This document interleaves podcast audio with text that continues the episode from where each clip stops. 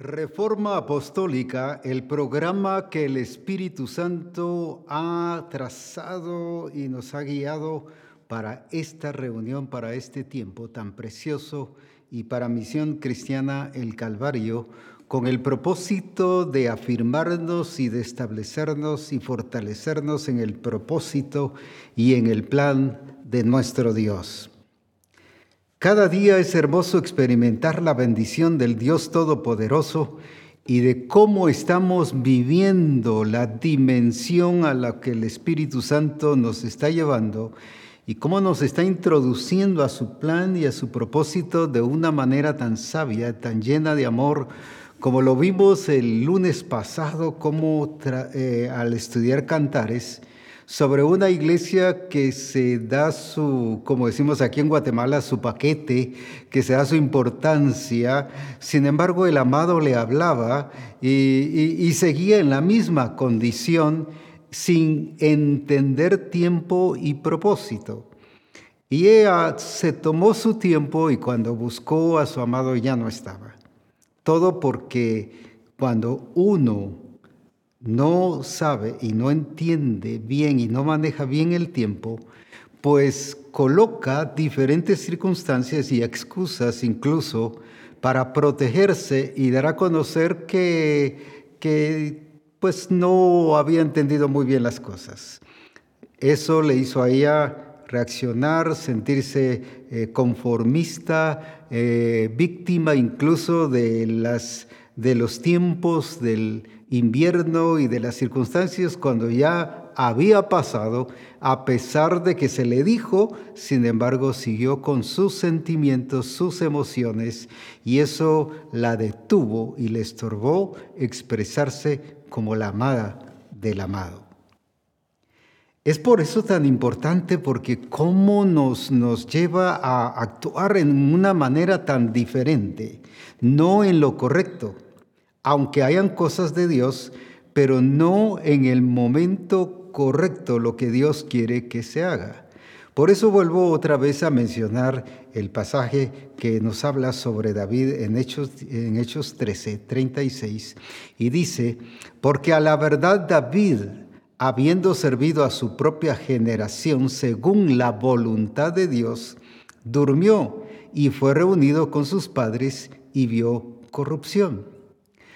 Vemos que David no solo manejó voluntad de Dios, no solo manejó propósito, ni tampoco acomodó la voluntad de Dios y el propósito a su tiempo, sino él entendió el tiempo de Dios.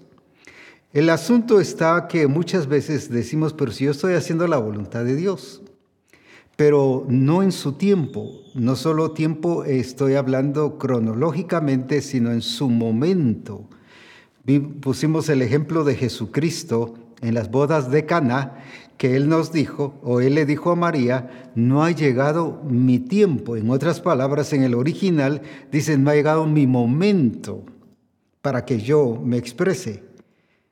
Era, e, era, el momento de que Él hiciera el milagro, no solo tiempo cronológicamente, decir tales y tales horas, sino el momento de expresar la gloria del Padre. Ese punto es importantísimo porque ahí es donde nos perdemos y empezamos a cubrirnos o, o a escondernos en cosas que son de Dios, pero que no son del momento ni en el momento son las apropiadas. Lo explico de esta manera.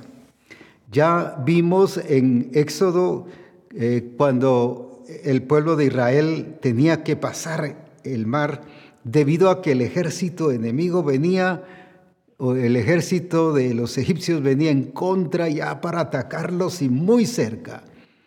Hicieron algo que suena correcto, que suena bien, que suena que es de Dios y sí es de Dios, porque Él dice, clama a mí y yo te responderé. Y el Señor le dijo a Moisés, ¿por qué clamas a mí? Era la voluntad de Dios que clamara, pero no era el momento apropiado para clamar, a eso me refiero. ¿Por qué? Porque le dice, levanta tu vara y tu mano y divide el mar y dile al pueblo de Israel que marche, no que clame. Nosotros los hubiéramos puesto a clamar, a ayunar, a orar, no hombre, siga orando hasta que el Señor le va a contestar, Él es fiel. O sea, usamos cosas que son de Dios, pero no son su momento apropiado. Entonces ahí está el problema donde nos encontramos en contra del el plan del Señor, del propósito del Señor, y, y después nos confundimos, Dios, pero si yo hice la voluntad del Señor, si yo hice lo que me dijeron, pero no resultó porque no hizo lo apropiado en su momento. Entonces, por esa razón, es importantísimo y el Señor ha estado recalcando a la misión, a ti y a mí, nos ha estado recalcando sobre la importancia no solo de conocer la voluntad de Dios, que es buena, agradable y perfecta, sino manejarla en el tiempo de Dios. Jesús sabía, vuelvo a las bodas de Caná, Jesús sabía que iba a hacer el, el milagro, él lo entendía, pero manejó tiempo. Y nosotros creemos que solo porque conocemos ya la voluntad de Dios la hacemos y vamos y, actuamos de una manera arrebatada en relación a tiempo, y ahí es donde no encaja la voluntad de Dios en muchos casos de lo que nosotros estamos haciendo.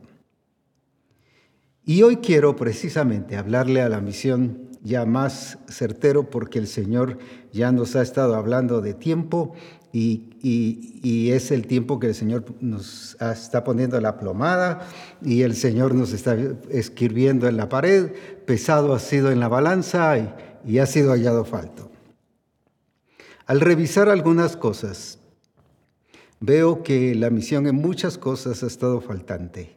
Y por eso es que este mensaje o esta enseñanza que voy a dar hoy está muy apropiada a la demanda del Espíritu Santo hacia ti y hacia mí. Por ejemplo, en muchos casos, este tiempo, esta etapa que pasamos de prueba y que nos ha puesto la plomada, se ha descubierto, y, el comentario de muchos pastores es que varios de multimedia, por ejemplo, se quedaron, como decimos aquí en Guatemala, fundieron, no dieron la talla, se quedaron. Y ahora han tenido que integrar a otras personas para multimedia. Pero lo mismo me decía un pastor, fíjese que yo tuve que renovar el grupo de alabanza porque a todos los de la alabanza se los llevó el viento, se los llevó la prueba. Y ahorita unos que están asistiendo a la congregación, pero están más perdidos que, que, que cualquier otra cosa. Pero, o sea, y así hay mucho ministerio o mucha esposa de pastor que en este tiempo, no estoy hablando de pandemia ni nada, estoy hablando de un tiempo de prueba, donde el Señor nos ha puesto la balanza y nos ha puesto la plomada, no hemos dado la talla. Y muchos discípulos tremendos que impactaron en un tiempo y decididos a servir a Dios, ya no digamos pastores también, ahora se han encontrado en crisis en una situación donde han sido pesados y no han dado la talla. A eso me refiero que Dios está llamando ya y que cuando habla de la plomada, si ustedes recuerdan, el Señor nos habló y dice, no toleraré más. No toleraré más. En otras palabras, tolerar no solo tiene que ver con, con la actitud del Señor, sino con el tiempo del Señor. En otras palabras, no les voy a dar más tiempo. Cuando alguien dice, yo no voy a tolerar esto, no es solo de permitir, sino también tiene que ver con tiempo, en, en otras palabras, otra más y ya no lo permito. Así que el Señor ya está llegando a un punto importante y como ustedes recuerdan el lunes pasado al hablar de la amada que se tomó su tiempo y cuando ya quiso salir y, según ella que el, esposo, el amado ahí la estaba esperando y que dice iba a dar su tiempo porque la amaba tanto, y sí la amaba, todo lo que le dijo, todas las expresiones y toda su paciencia y toda, toda la oportunidad que le dio y la revelación que le dio era expresión de amor, pero ella mal interpretó el amor solo de una manera sentimental y creía que iba a detenerlo por siempre. Cuando salió a buscar, dice, ya no halló a su amado. Y por las noches busqué, busqué al que ama mi alma. Ahora ya le tocó a ella. Ahora ya le costó a ella encontrarlo. Ese es el asunto, que el Señor no quiere que eso pase con Misión Cristiana del Calvario, sino es el tiempo de afirmarnos, de abrocharnos bien los cinturones y de comportarnos como verdaderos hijos de Dios, llamados para servirle y que su gloria sea manifestada en su vida. ¿Sabe por qué? Porque Él ya se determinó manifestar su gloria, pero solo la va a hacer con aquellos que se han sometido a su plan y a su propósito y a su tiempo. Así que el Señor quiere que seas tú y que sea yo, pero por eso tenemos que entrar y someternos a aquello que el Señor quiere que nosotros hagamos. Ahora bien, Jesucristo también, como dije, manejó tiempo. Y manejó tiempo, pero no solo tiempo, como dije, cronológico, sino también a través de las circunstancias, el Señor nos puso y nos marcó un tiempo. Leamos aquí en 1 Pedro, capítulo 3, o capítulo 1 y versículos 10 y 11, y veamos qué es. Y ya estoy sintiendo a nivel personal, pensando y calculando que ya son los últimos mensajes que el Señor me permite hablar de tiempo, porque después nos va a llevar a una dimensión diferente, pero no sé si tú vas a ser parte. Así que el punto está allí. A lo que me refiero es o te arreglas o te arreglas. No hay otra opción. Si no, te quedarás. Pero no porque el Señor sea malo, sino porque Él ya llamó a su amada a que actuara y participara en su plan y en su propósito. Veamos entonces qué dice ahí en 1 Pedro 1.10. Escuche bien. Y cuando digo escuche bien, escuche bien. No solo oír como oír llover, sino escuche bien. Los profetas que profetizaron de la gracia destinada a vosotros, mire lo que hicieron los profetas, inquirieron y diligentemente indagaron acerca de esta salvación. Y luego el 11, escudriñando, ahí está el punto, qué persona, pero mire también, y qué tiempo, ahí está manejando el tiempo, indicaba el Espíritu de Cristo que estaba en ellos el cual anunciaba de antemano los sufrimientos de Cristo y las glorias que vendrían tras ellos. Voy a leer este versículo porque es clave, otra vez. Escudriñando qué persona, está hablando de personas, y qué tiempo indicaba el Espíritu de Cristo, está indicando quién está dirigiendo este tiempo que estaba en ellos, el cual anunciaba de antemano los sufrimientos de Cristo y las glorias que vendrían tras ellos. Ahora bien, veamos entonces. Dice la escritura que el Señor usó a los profetas y que hablaron por medio del Espíritu del Señor, del Espíritu de Cristo. Ahora, ¿cómo es eso que el Espíritu de Cristo estaba orando con los profetas desde hace años? Antes de que algo sucediera.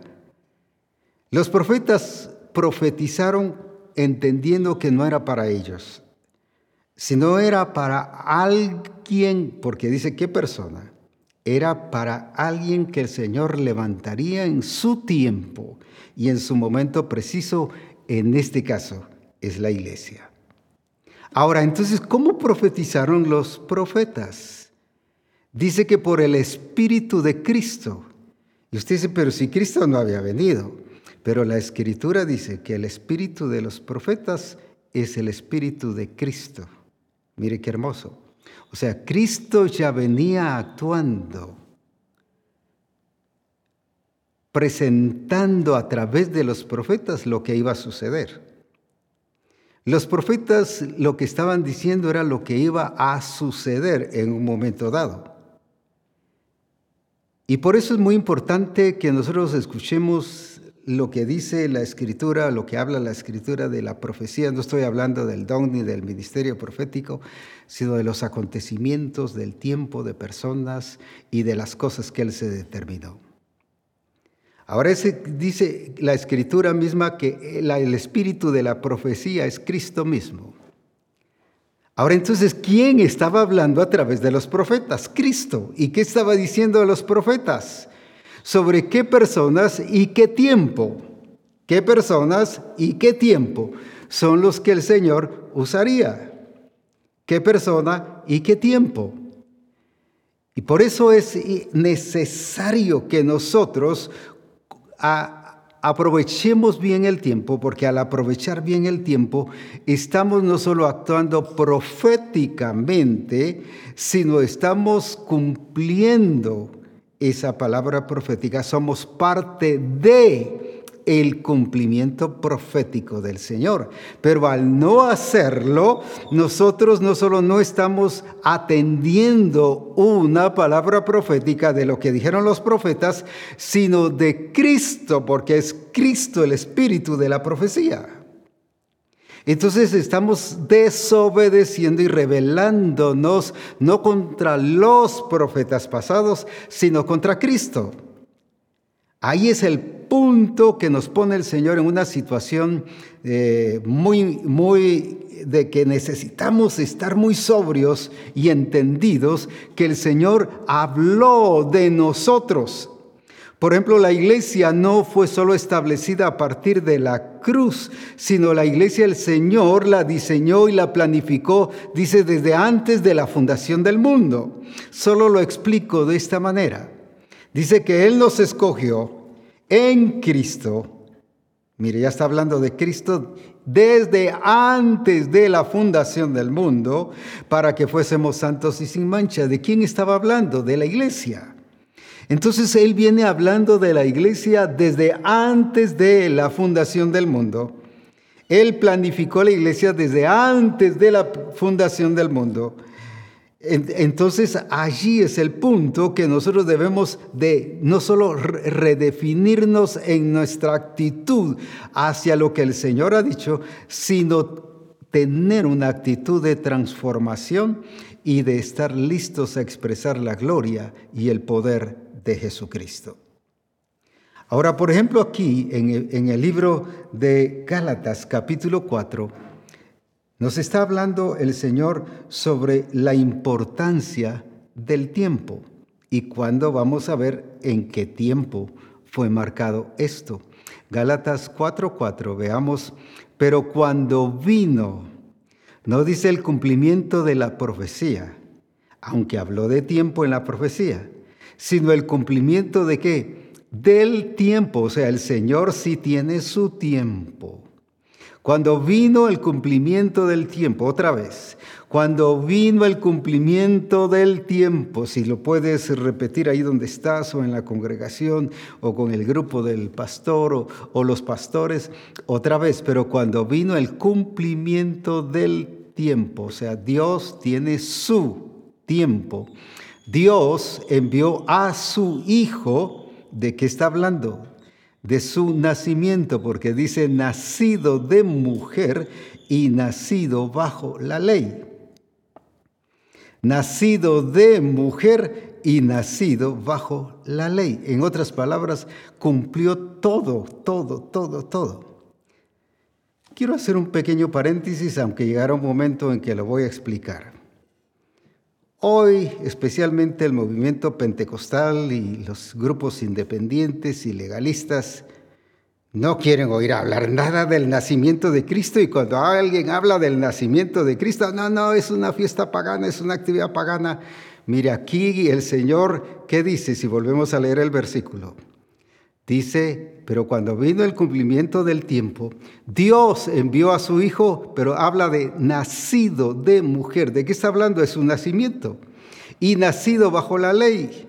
Dos veces en un versículo nos habla del nacimiento. Y hoy los opuestos y los que resisten, y vamos a ver que es pura artimaña diabólica el no hablar del nacimiento de Cristo, porque dice que el que no confiesa que Jesucristo vino en carne, que tiene el espíritu del anticristo.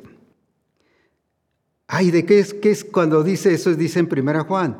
¿Qué es eso de entonces de que, de que, que confiesa que Jesucristo vino en carne? Está hablando de su nacimiento. Y algo que lo va a sorprender, solo se lo va a mencionar y sé que ahorita se le va a abrir los ojos y... ¿Sabe qué fue lo primero que el Señor le presentó a Abraham de Jesucristo? En Juan dice que Abraham vio su día y se gozó. Y si usted ve diferentes versiones, dice, vio cuando él vino. ¿Qué fue entonces lo primero que el Señor le mostró a Abraham? Su nacimiento.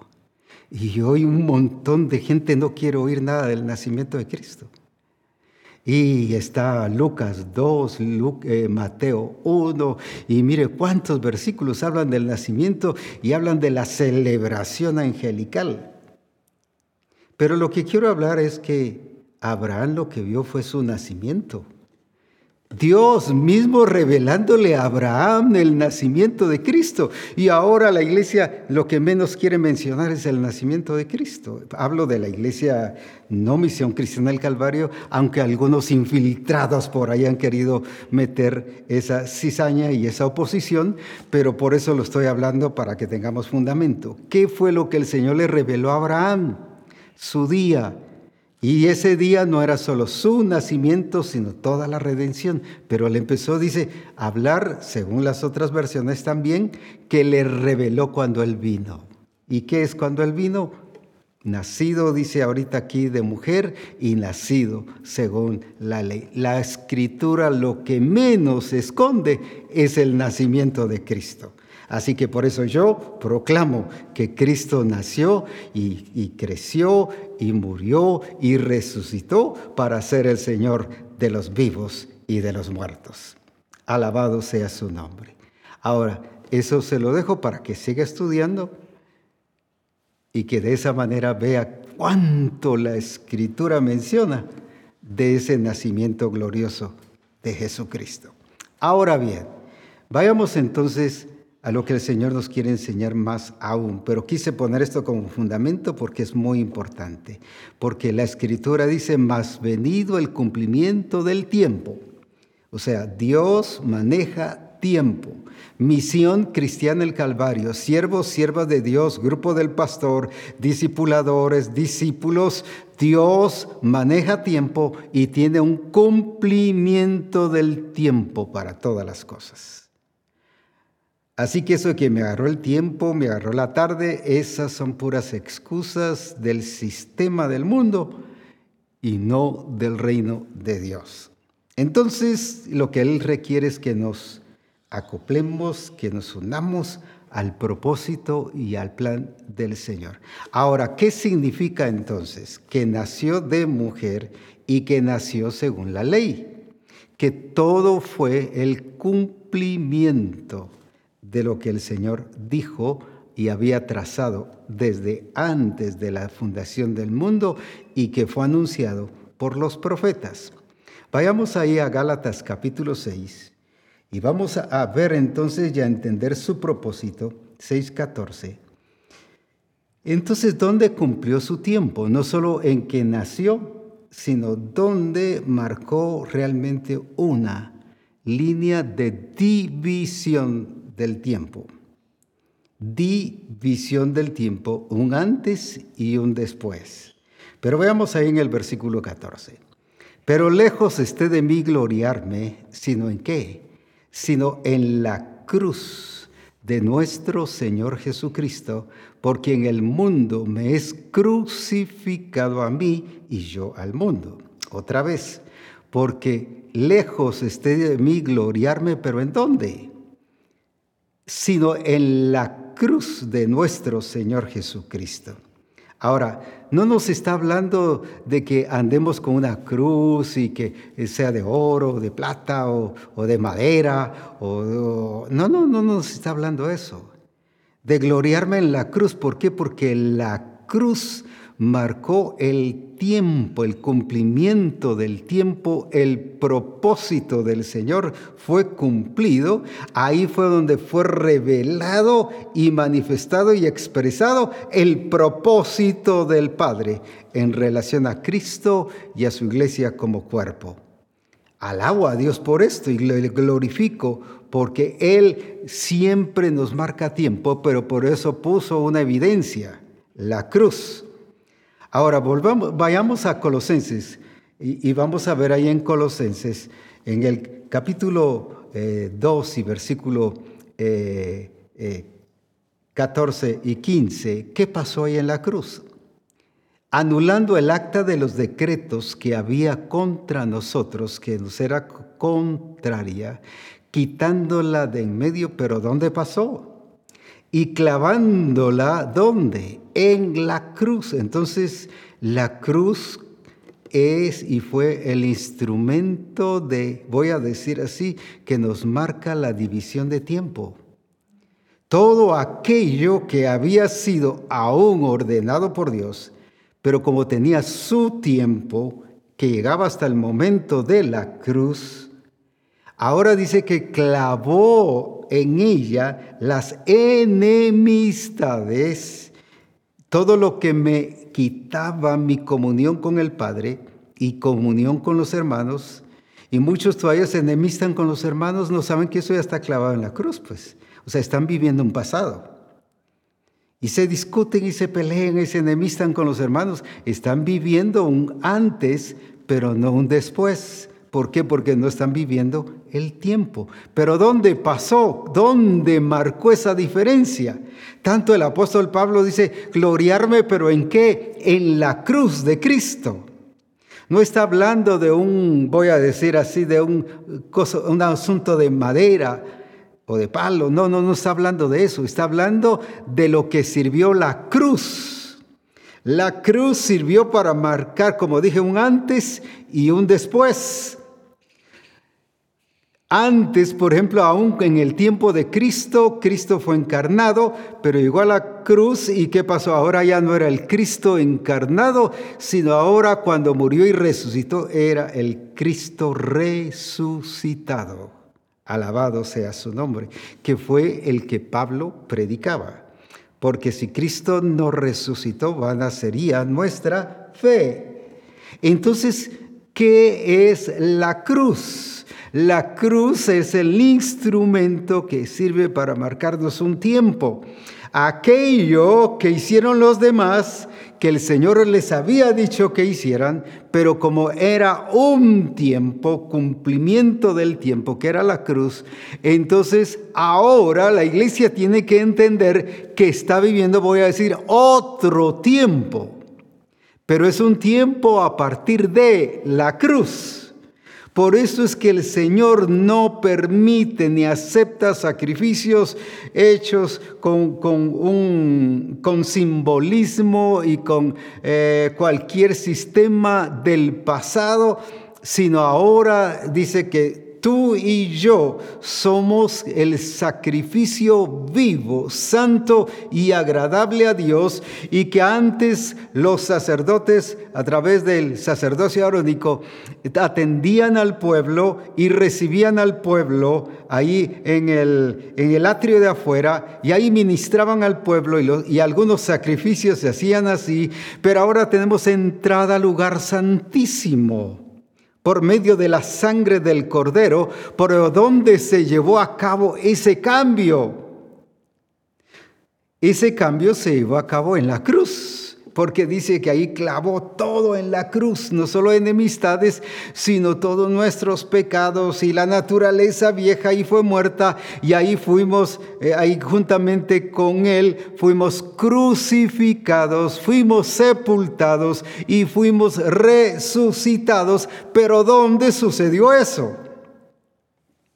Sucedió en la cruz y en la resurrección de Jesucristo. Ahora, entonces la iglesia tiene que manejar tiempo. No podemos estar dándonos, voy a decir así comúnmente como uno dice, la grande con el tiempo y permitir que el tiempo vaya pasando y lo hago después o poco a poco. No, no, Dios tiene su tiempo y Él dice, llegó el momento del cumplimiento del tiempo.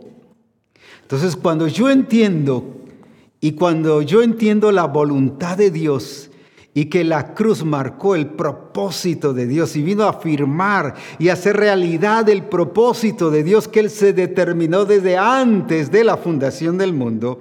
Y, si usted revisa y si volvemos otra vez a leer allí eh, en el 4.4 de Gálatas, nos está hablando de la gracia de Dios, de la gracia de Dios.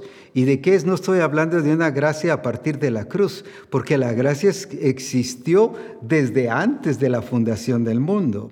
Pero cuando vino el cumplimiento del tiempo, Dios envió a su Hijo, nacido de mujer y nacido bajo la ley, y luego nos dice, para que redimiese a los que estaban bajo la ley. O sea, hasta ahí llegó para que redimiese otra vez a los que estaban bajo la ley. Hasta ahí llegó. Y ahí fue donde redimió, o sea, ahí fue donde marcó ahora la diferencia, a fin de que recibiésemos la adopción de hijos. Pero ¿dónde? ¿Dónde sucedió todo esto? En la cruz.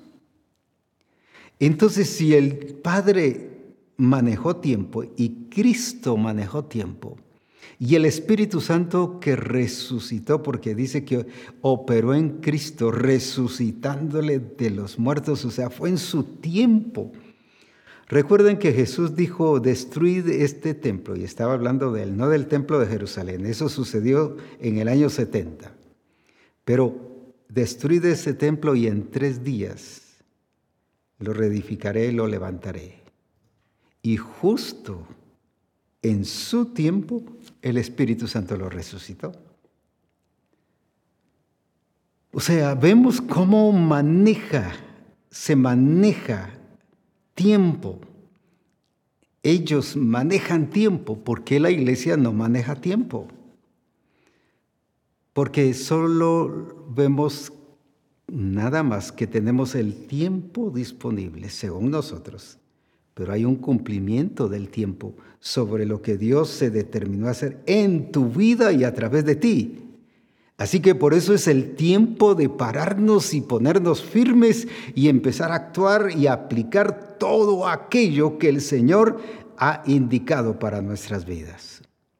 Por eso es que no, el reclamo a la iglesia de Efeso era, no se duerman, despiértate tú que duermes. Eh, están dormidos, aprovechen el tiempo. Ellos no manejaron tiempo. ¿Y cuántos de nosotros sí sabemos la voluntad de Dios, el plan de Dios, el propósito de Dios, pero no estamos manejando tiempo? Ahora, es el tiempo ya de hacer lo que Dios quiere que hagamos. Como decía, cuando uno no maneja tiempo, pone eh, excusas de sentimientos o de circunstancias. Lo explico así. Di al pueblo que marchen, le dijo el Señor a Moisés. Este no es tiempo de clamar, no es que esté en contra de orar. Como dije, Dios, el Señor dice en su palabra que clamemos, pero ahí está el punto. Nos quedamos clama y clama y clama. Y llega algún hermano o hermana, pastor, ore por mí. Sí, oh, siga orando, hermano. Siga orando, siga esperando, siga orando. No es el tiempo de actuar lo que nos corresponde. La cruz marcó dos cosas importantes. Una es la división del tiempo, como dije, un antes y un después pero también nos marca la administración del reino de Dios. Si volvemos a la profecía que dijeron los profetas en 1 Pedro 1, 10 y 11, vamos a ver que nos habla de estas dos cosas. Entonces, y cuando nos está hablando de administración, no solo nos está hablando de aspectos solo de que estamos pensando cómo hacer las cosas, sino administración implica la ejecución, la acción. Entonces, cuando leemos esos versículos, veamos entonces qué nos está diciendo. Los profetas que profetizaron de la gracia destinada a vosotros, inquirieron diligentemente y diligentemente indagaron acerca de esta salvación, de esta salvación. Está hablando de salvación. Escudriñando qué persona y qué tiempo indicaba el Espíritu de Cristo que estaba en ellos, el cual anunciaba de antemano, escuche dos cosas, de antemano, ¿qué cosa? Los sufrimientos de Cristo y las glorias que vendrían tras ellos. Otra vez, el cual anunciaba de antemano los sufrimientos de Cristo y las glorias que vendrían tras ellos. Ahora, ¿qué era lo que estaban anunciando de antemano? ¿Qué significa? Por eso era profecía, porque estaba diciendo algo que va a pasar, pero dos cosas. Los sufrimientos de Cristo y la otra cuál es. Y luego dice, y las glorias, no dice gloria, las glorias que vendrían tras ellos. Repitamos juntos, de antemano los sufrimientos de Cristo y las glorias que vendrían tras ellos. ¿Sabe cuál es el problema? Que la iglesia se quedó con la primera parte. Y por eso es que vive un evangelio, le voy a llamar así o le voy a poner así, el evangelio de dolor. Y por eso es que hay como sufro, como padezco, qué duro es el Evangelio, y las pruebas son muy duras, las circunstancias son... Un Evangelio de dolor, un Evangelio de víctima, porque según ellos están viviendo los sufrimientos de Cristo. Digo según ellos. Se ha predicado un Evangelio es que el Señor te está llevando a pagar el precio. Dígame dónde dice en la escritura eso. Pues puro invento pastoral o teológico o lo que usted quiera. Saber a quién se le metió que el Señor o que hay que pagar el precio. Si en la cruz, los textos que ya vimos y podríamos mostrar todo, en la cruz fue pagado todo. Y le voy a dar un versículo. Ahí fue pagado todo. Sí, pero es que estoy sufriendo, pagando el precio, es puro invento. Eh, son consecuencias o un proceso que está pasando. En la mayoría de los casos son consecuencias de la falta de administración de lo que tenemos que hacer lo voy a explicar de esta manera. Si usted no se cuida y come lo que sea y lo que le ofrezcan y lo que usted le parezca, pues va a llegar el momento que se va a enfermar. Ay, estoy sufriendo por Cristo. No, son sus descuidos. A eso me refiero. Lo que no hacemos trae consecuencias.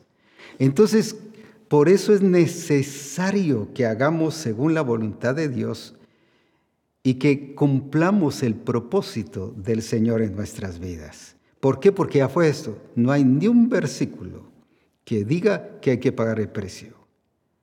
No existe. Puro invento, como dije, para esconder que yo no he cumplido. O para esconder, esconderme y refugiarme y alimentar mi, mi victimización de que no estoy haciendo lo correcto. Así que cuidado, no esté escuchando cosas que no corresponden y que otros se han inventado y que no dicen la escritura. Ahora se lo voy a mostrar. Dice en Juan capítulo 19. ¿Qué cosa? Juan 19 nos está diciendo cuando Jesús hubo tomado el vinagre y dijo, ¿ahora qué dijo? Consumado es. Y habiendo inclinado la cabeza, entregó el Espíritu. ¿Ahora qué dijo? Consumado es. ¿Y qué significa la palabra consumado? Está todo completo. Todo lo que él tenía que hacer fue hecho. Ya se hizo. Y no solo fue hecho, sino según en el original, en el griego, significa, cuando dice consumado es, todo fue hecho a la perfección todo fue hecho cabal, completo. Entonces, si Cristo ya todo lo hizo, ¿qué es lo que va a aplicar en nuestras vidas? Sí, por eso es que tenemos que ser crucificados juntamente con Él y por eso Pablo dijo, con Cristo vivo juntamente crucificado con Él. Pero no para aplicar los dolores que Él ya clavó en la cruz, sino para tener la victoria sobre las circunstancias que vienen. Porque en el mundo tendréis aflicción, pero confiad, yo he vencido. Amén. Yo he vencido. Yo he vencido. Entonces, pero luego nos habla de una segunda cosa, y las glorias que vendrán detrás de ellos. Nos está hablando de las glorias. Y muchos por estar pagando el precio, se están perdiendo las glorias. Están más encerrados en su dolor, en su victimización, en su actitud de dolor, en un evangelio de dolor. Y si usted ve la mayoría de mensajes, se habla especialmente, como dije, en los movimientos independientes o pentecostales o legalistas, se habla mucho del sufrimiento y del dolor y, de cómo es que el Señor nos, que nos oprime y cómo es que el Señor eh, nos lleva hasta un punto de quebrantamiento. Incluso alguien se inventó desde, desde eh, Washman y otros la doctrina del quebrantamiento y se predica mucho y el Señor te quiere quebrantar hasta doblegar tu vida y como que Él fuera, ¿qué? Un que alguien que, que le encanta provocar dolor. Como que Dios fuese alguien que, que entonces lo que vimos el lunes pasado de ese amado que, que con paciencia a su amada y le hablaba incluso palabras no la agarró del cuello ni del brazo y le retorció el brazo y tenés que vivir y arrodillate porque aquí mando yo. No, no, no. Y algunos vemos a Dios así. Por eso es importante entender la palabra y que hagamos según lo que Él ha determinado. Y si Él dijo, consumado es, consumado es. Ahora, ¿qué nos toca? Para disfrutar de la gloria que viene tras ellos. Tras todos aquellos sufrimientos que Cristo tuvo, ahora que le toca a la iglesia. Y por eso es que en Efesios el apóstol Pablo nos habla de que estamos sentados en los lugares celestiales con Cristo. ¿Para qué? Para disfrutar de las riquezas de gloria en Cristo Jesús. Ahora, ¿por qué concuerda? Porque ahora es la etapa, ahora es la fase de vivir en las riquezas de gloria en Cristo Jesús. Entonces, ¿qué es lo que el Señor quiere para ti y para mí? Que ya entendamos que las cosas han cambiado, que ya hubo un marco de referencia, voy a decir regla, la regla que determina la división del tiempo fue la cruz. Y cuando Pablo dice en 2 Corintios capítulo 10, y especialmente el versículo 13, que ellos se miden según la regla establecida por Dios. Leámoslo. Pero nosotros no nos gloriaremos desmedidamente, sino conforme a la regla, no que trazó la misión, no que traza o trazó el apóstol Abraham, o que trazó el cuerpo ministerial, sino a la regla que Dios nos ha dado por medida para llegar también hasta vosotros. Ahora, ¿cuál es la regla? Algunos sé que dijeron Cristo, y sí es Cristo, pero está hablando de ese, y cuando estamos hablando del tiempo, ¿cuál es la regla? Que está marcando, e, es el punto, es el eje, voy a decir así, el eje el eje central, lo que de ahí se deriva todo, que marca un antes, como dije, y un después. Ahora, entonces, cuando Pablo dice, según la regla establecida por Dios, ¿cuál es entonces la regla? Hablando de tiempo. Es la cruz.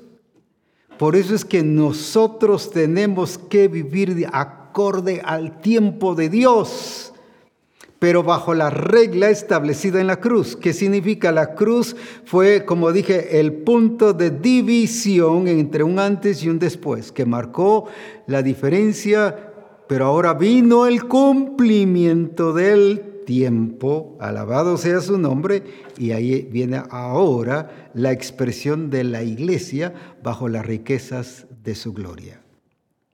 La pregunta es, ¿qué estás viviendo? ¿Los sufrimientos? ¿El dolor, un evangelio de dolor? ¿O un evangelio sentado en los lugares celestiales juntamente con Cristo experimentando y disfrutando las riquezas de la gloria de Cristo Jesús. Cuando estás viviendo dolor, no estoy diciendo que el dolor no exista y que no es de Dios.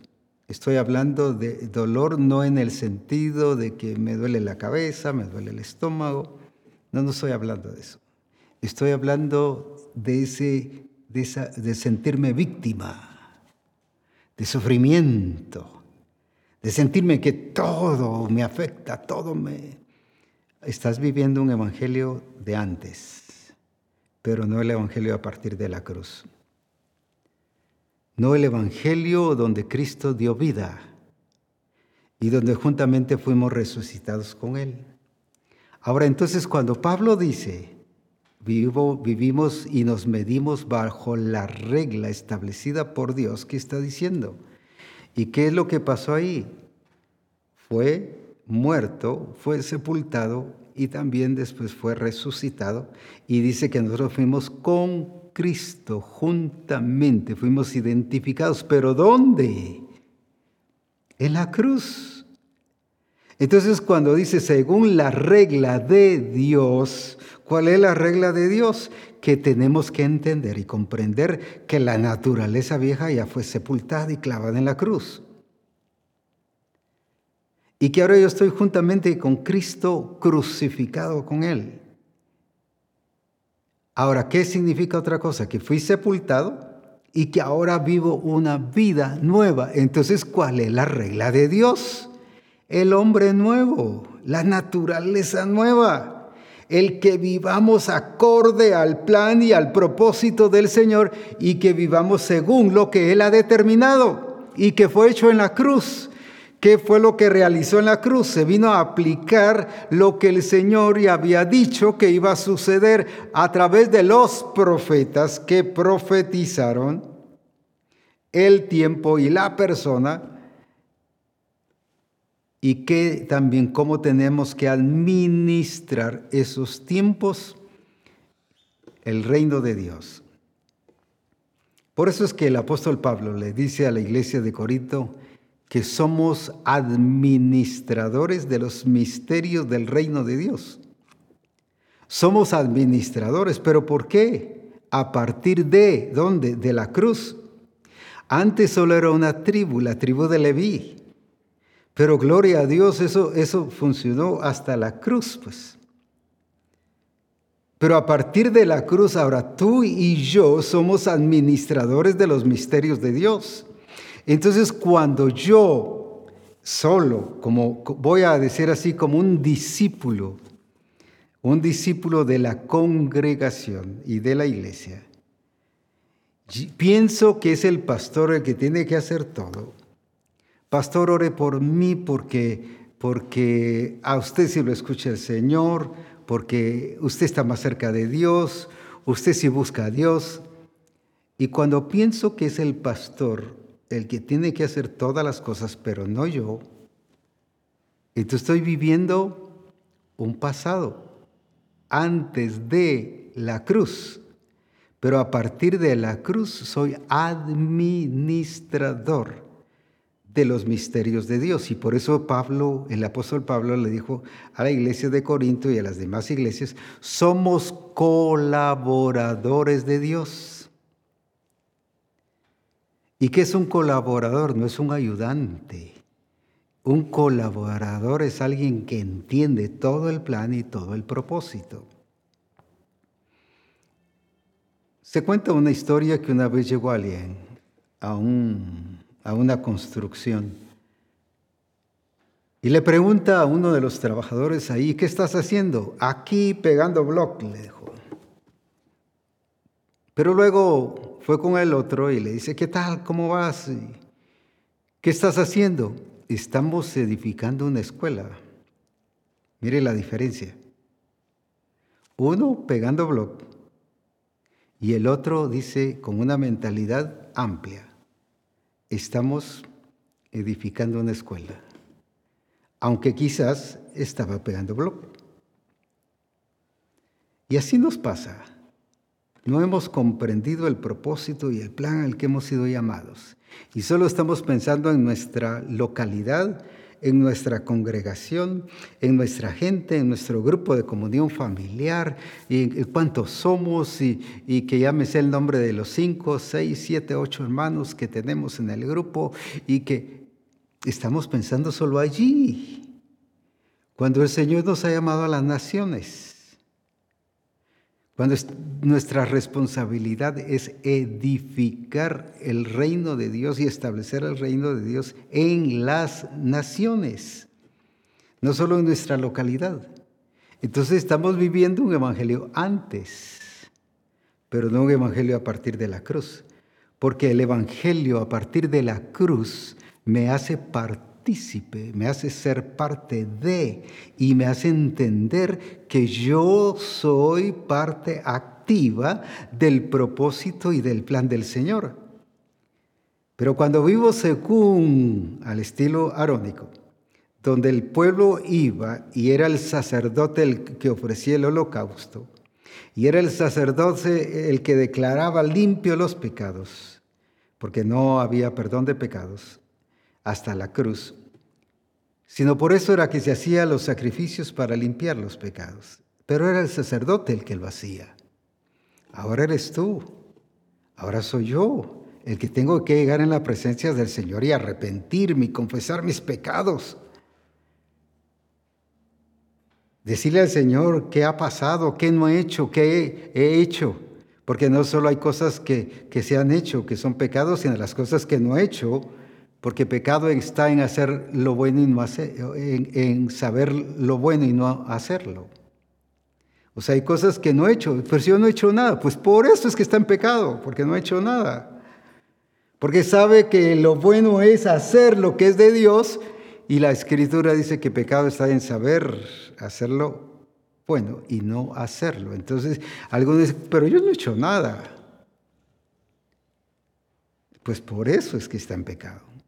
Entonces, ese es vivir bajo el antiguo, voy a decir así, testamento, el antiguo pacto, pero el nuevo pacto fue establecido en la cruz. El nuevo pacto fue establecido en la cruz. Y por eso Cristo, solo lo menciono por esta vez, cuando participó de la cena del Señor, lo que se conoce como la última cena, Mire la diferencia que marcó ahí.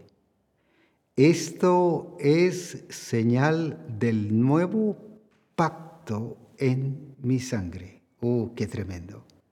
Ahí está marcando también no solo la diferencia de tiempo, sino la diferencia de administración del reino de Dios en la aplicación de la vida de sus discípulos. Esta esta es la señal del nuevo pacto en mi sangre. ¡Qué tremendo! Mire, eh, ¿por qué hablo de un nuevo pacto allí? Porque estaba marcando la diferencia, no solo de tiempo, sino de administración, de ejecución. En cualquier otra forma se podría hablar de la economía de Dios, de lo que tenemos que hacer y de lo que nos corresponde. Estaba marcando ahora una gran diferencia. En otras palabras, ahora ustedes ya no son los mismos, sino ahora han sido transformados y llamados a cumplir un propósito y un plan grandioso dentro ahora de la nueva fase que se está viviendo por causa de lo que será la cruz. Y eso es lo que el Señor nos está haciendo entender. Misión cristiana del Calvario, la cruz marcó una diferencia, no solo de tiempo, sino ahora marcó una diferencia de que todos somos servidores de Jesucristo. Por eso dice Romanos 6, 22, que dice que fuimos lavados de nuestros pecados y fuimos perdonados, pero luego dice, y hechos, y hechos mas ahora que habéis sido libertados del pecado y hechos siervos de Dios, y hechos siervos de Dios, pero primero qué? Libertados del pecado. ¿Quiénes son los siervos de Dios? Los libertados del pecado. No los que son llamados al ministerio, aunque también se les dice siervos de Dios, pero aquí dice que los libertados del pecado y hechos siervos de Dios tenéis por vuestro fruto la santificación y como fin la vida eterna. ¿Qué es lo que entonces el Señor quiere en nuestra vida? Que nosotros como misión entendamos que el tiempo pasado se quedó atrás. Las costumbres, tradiciones, sacrificios, religiosidad, la forma de ministración, la forma de culto, todo quedó atrás. Y ahora el Señor ha marcado una etapa nueva. Y ahí es donde nos cuesta aceptar. No, pero es que así lo hacen todos. No, pero es que, es que así me enseñaron a mí.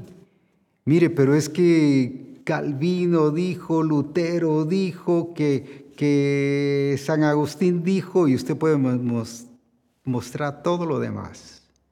Pero la escritura nos muestra que Él marcó un tiempo, pero luego también marcó como dije, una administración nueva.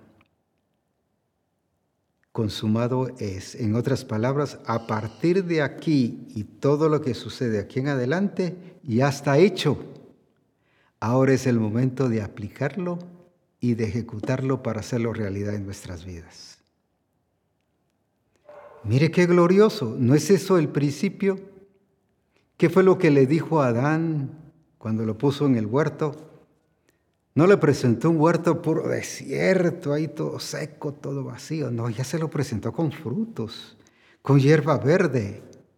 Ya se lo presentó con todo hecho, que era lo que Adán tenía que hacer, cuidarlo, labrarlo y llevarlo a producir, a multiplicarlo, en otras palabras, hacer lo que Dios había hecho, producir lo que ya voy a decirlo así solo para darme a entender, producir ya lo que el Señor había dado fruto.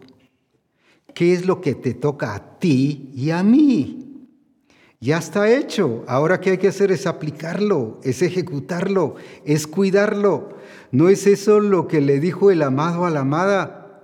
Cazados las zorras pequeñas, en otras palabras y en otras versiones, y en el original, en el hebreo, quiere decir, ayudadme a quitar los estorbos que nos están impidiendo nuestra comunión, pero tienes que salir de allí.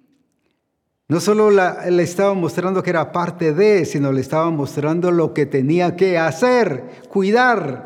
¿Y qué puso Adán? A cuidar, a labrar, porque todo ya estaba hecho.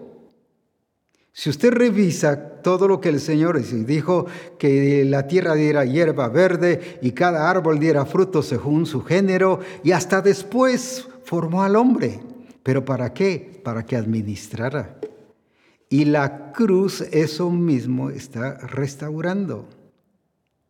No solo tiempo, marcando un tiempo de diferencia ahora, sino está marcando la administración que nos lleva a actuar según el origen, según el principio de cuidar, de labrar, ¿qué cosa? Lo que ya el Señor ha hecho. Pero como siempre queremos hacer lo que nosotros, según nosotros, creemos que se debe hacer, hay gente que si no hace algo piensa que, que no sirvió la cosa o que no está buena la cosa. Como quien dice, Dios necesita de mi ayuda, de mi asesoría para hacer las cosas. Sencillamente tenemos que hacer lo que Él ya hizo. Por eso es que a los discípulos les dice, los campos ya están blancos. Y ellos lo entendieron de una manera lógica y racional. Pero ¿cómo hacer si faltan cuatro meses? Y por eso les dice, vosotros decís que faltan cuatro meses. Porque ellos lo estaban viendo de una manera materialista. Pero en otras palabras le está diciendo, no, si ya lo hice, ya está listo. Ya los campos están. Entonces, ¿qué es lo único que hay que hacer? Recoger la cosecha. Dar fruto. Y dicen, esto es glorificado mi Padre, que vayáis y llevéis mucho fruto. Y vuestro fruto permanezca. Por eso es necesario que nosotros sigamos aplicando, pero lo apliquemos de acorde a lo que Él planificó, en el momento que Él planificó, en el tiempo que Él planificó para que se diga de nosotros también, más venido el cumplimiento del tiempo. Por eso fue aprobado, no solo porque hizo la voluntad de Dios, sino porque le hizo, lo hizo en el momento apropiado y correcto. Yo hice la voluntad de Dios, pero no sé por qué el Señor no me ha aprobado. Claro, si lo hizo en un momento que no correspondía. Y algunos piensan que eso no varía y que eso no altera ninguna situación. Claro que sí, el Señor ha puesto cada cosa según su regla, la regla que Él ha establecido. Y, por eso Pablo dice, nosotros no nos medimos con la regla que establecen los hombres, sino con la regla que estableció Dios. ¿Y cuál es la regla que estableció Dios? La nueva criatura. Con razón el apóstol Pablo dice, ya no vivo yo, mas vive Cristo en mí. Y lo que ahora vivo en la carne, lo vivo en la fe del Hijo de Dios se sometió a la regla establecida por Dios. No a las costumbres, a las religiosidades, a las tradiciones. No, no, no a la cultura de ese tiempo. Se sometió a la voluntad de Dios, a la regla establecida por Dios. Y el Señor nos guía y nos lleva como misión cristiana del Calvario a que nos sometamos a la regla establecida por Dios. Y como dije, esa regla establecida por Dios es lo que la cruz nos enmarca, porque nos enmarca el propósito, nos enmarca el plan de Dios, pero ya ejecutado, hecho por Cristo y lo que ahora corresponde a la iglesia hacer. Es ahí entonces importante que tú y yo entendamos lo que nos corresponde hacer y que administremos su reino de acuerdo no solo a su voluntad, sino a su tiempo, a su momento. ¿Por qué? Porque la cruz nos enmarca, nos define el propósito de Dios antes de la fundación del mundo. Es eso lo que Dios quiere para nuestras vidas y que nosotros podamos cumplir y hacer todo aquello que el Señor requiere para cada uno de nosotros. A eso te ha llamado a ti y a eso me ha llamado a mí. A eso ha llamado a Misión Cristiana el Calvario. ¿Qué nos corresponde hacer? Hacer lo que Él dice que debemos hacer. No solo cómo, sino cuándo, para que su nombre sea glorificado. Que Dios nos bendiga y juntos sigamos disfrutando este tiempo, este tiempo maravilloso de gloria y de poder y de disfrutar las riquezas de gloria en Cristo. Recuerde, prepárese para el Congreso que Dios tiene ya planificado para nosotros, tremenda bendición. Y el discipulado los días martes de la sede central que nos edifica y nos hace crecer y, cómo vamos hacia adelante. Y juntos sigamos enriqueciéndonos con aquello que el Señor nos ha dado.